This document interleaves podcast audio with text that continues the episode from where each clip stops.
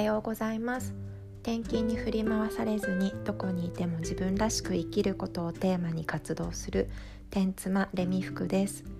この番組では自分らしく生きるってどういうことなのか私が見聞きしたことや考えたことをお話ししていきます。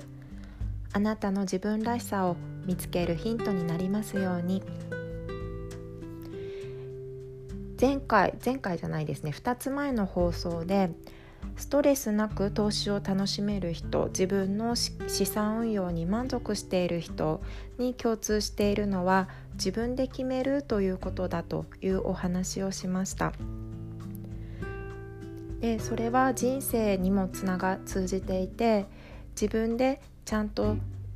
決めて進んでいる人というのは人生に満足してこう生き生きとね魅力的な人が多いんじゃないかというような内容だったんですね。でまあ投資とかはねいつ投資するのか何を買うのかいつ売却するのかっていうのを自分で選ぶことができるけれども環境によって決められないこともありますよね。例えば、まあ、転勤もそうです自分の意思でいつどこにっていうタイミングとか場所とか決めることはできないですしあとは子供を産むとかもそうですよね。授かり物っていうふうに言いますけれども自分が欲しいと思ったらできるわけではないです。なのでそういう時にじゃあどうしたらね自分がこう満足して充実した人生になるのかなっていうのを考えていきたいと思います。これね自分で決められないことがあってもその中でその枠組みの中で何かしらやっぱり選択っていうのはしてると思うんですね。転勤だったらまあ突然ね事例が出ていついつ、まあ、早い人だと1週間後とか23週間後にどこそこに行ってくださいと言われるわけなんですけどこれにまあ、家族でみんなでついていくのかそれとも単身赴任をしてもらうのかとか自分は実家に一旦戻るとかねどういうふうにするかっていうその転勤をするっていう枠組みの中でも決めることはたくさんあるんですよね。なので、まあ、そこにまず目を向けるという感じです。子供がなかなかできないとかそういう感じであればこのまま自然妊娠をするまで、まあ、あの様子を見るのか不妊治療をするのかそれとも妊娠をするということをせずに夫婦2人でね暮らしていくのに楽しみを見つけていくのかっていうような感じですかね。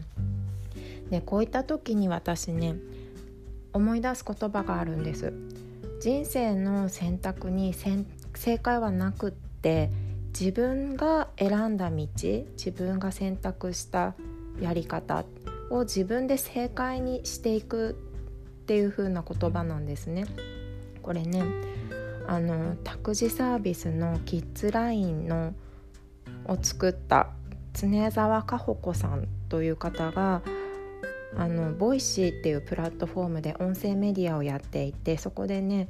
あの経沢香保子さんの親友に扮して親友のかほこママに扮しておしゃべりをするっていう番組があるんですけどそこで放送していた言っていた言葉なんですよ。結構前だったと思うのでちょっとねどの音声かって調べるのだいぶ遡らないと出てこないかなって思うんですけど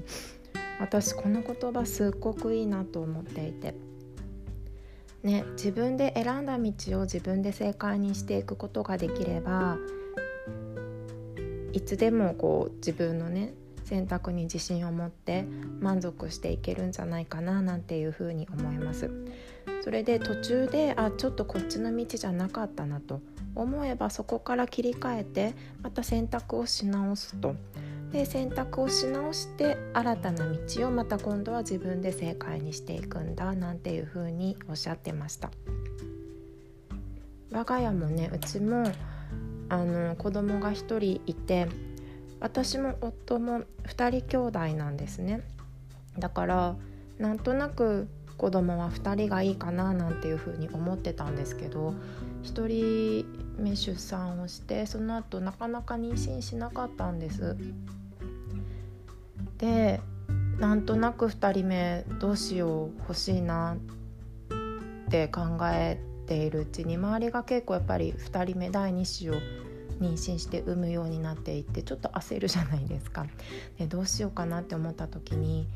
でもね不妊治療をするまでするほど私本当に欲しいと思ってないんじゃないかっていうふうにも感じていたので、まあ、自然妊娠すれば産むししなければまあしばらく様子を見ようっていうふうに決断をしたんですね。で今現在、まあ、結局もうね子供小学生になったので結構大きくなってきたんですけど2人目は今のところ考えてないです。うん、よくよく考えると私本当に2人目が欲しかったのかなっていうのも ちょっと疑問になってきたりしてなんとなく、ね、自分たちがそういう風に暮らしてきたから兄弟がいた方がいいんじゃないかっていう思いもあったり、まあ、親もね口には出さないですけどそういう風に思ってるんだろうなというようなこともありました。であとはまあ一人っ子はかわいそうなんていうね風潮があったりするじゃないですかわがままに育つとかでも一人自分自身が一人っ子の友達とかのにね話を聞いたんですよ一人っ子ってどう？ってそうするとねみんなねみんなというかまあそんな何人もいないですけど一人っ子でよかったよっていう人多いんですよねこう大人になってみると。子供の時は寂しかったりして兄弟が欲しいなって思ったこともあるけど今になってみれば一人っ子でよかったっていう風に言う人多かったんですよ。それであなんだこれで大丈夫だなっていう風に思って何て言うのかなそこからちょっとね胸を張ってじゃないですけどうちはこのままこの状況で今が幸せだから満足だなっていう風に思うようになりました。なので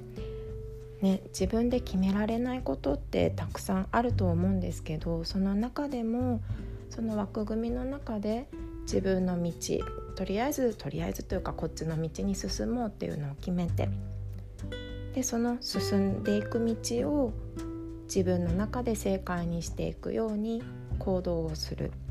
途中で違うなと思ったらまた道を切り替えて進んでいけばいいとそんな風に考えてみるのもおすすめです。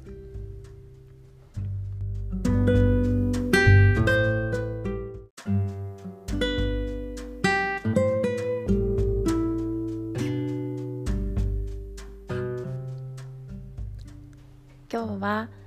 自分で決められない状況の時でもその枠組みの中で自分で決められる部分を探す。でその決めた道を自分で正解にしていくっていうお話をしました。いや最近ほんと寒くなってきましたね。朝起きるとまだ真っ暗だし窓もねあの水滴がついちゃって嫌ですね。私ね寒いの苦手だから冬苦手なんですよ。で毎朝子供小学校小学生の子供がいるので子供を朝送り出してから洗濯機をかけてこの音声を収録するっていうのが最近の日課になってきているんですけど飲み物をね温かい飲み物を用意してそれを飲みながらやっています。でね今飲んでるのは生姜をちょっと多めに入れてもらったハーブティーを飲んでます。近くに住んでいる場所の近くにすっごい素敵なハーブティー屋さんがあってそこにね通っていて自分の好きなというかこう好みのものをブレンドして作ってくれるんですよ。なのでこの時期は温かく体を温めるものをっていうことでオーダーしてきました。ハーブティーじゃなくても生姜の力ってすごくてあのね生姜を普通の生姜をすりおろしてでお湯に溶かしてそこに蜂蜜を垂らして甘くしたものとかもハーブティーがない時に飲んだりしますね。喉が痛い時に飲むとねなんでかわかんないけど結構楽になるんですよ。ね、体も温まるし甘くてほっとします。好きな飲み物って結構ね皆さん違うと思うんですけどお気に入りの飲み物があるとそれだけでお家の時間が楽しいものになりますね。はい。では今日も自分らしくいきましょう。またね。